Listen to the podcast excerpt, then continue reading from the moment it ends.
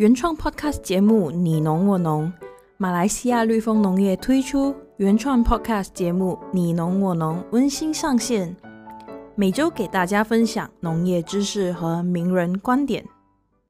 大家好，今天我们来谈一谈碳肥。是的，是二氧化碳那个碳的碳肥。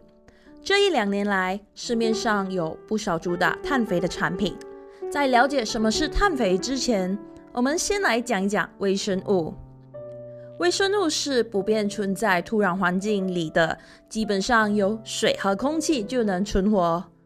遇到适合的碳、氮等的营养源，就可以大量复制生长。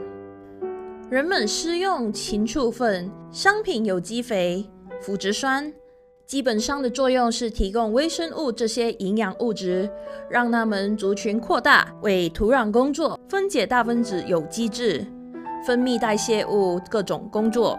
所以这样说明了所谓的碳肥，在概念上是很容易被多层次包装的。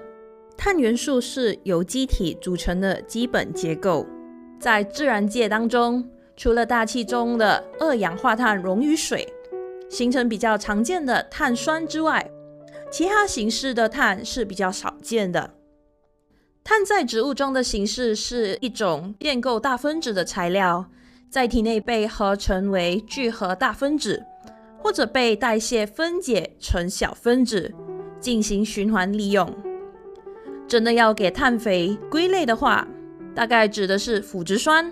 黄腐酸这一类的大型分子，它们的组成十分复杂，到了土壤之后，都是由微生物来代谢分解。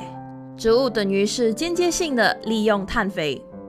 另外，有些微生物的补充剂，例如光合菌、微藻类，因为它们是光驱动的营养反应，也就是能照光就能进行营养生长。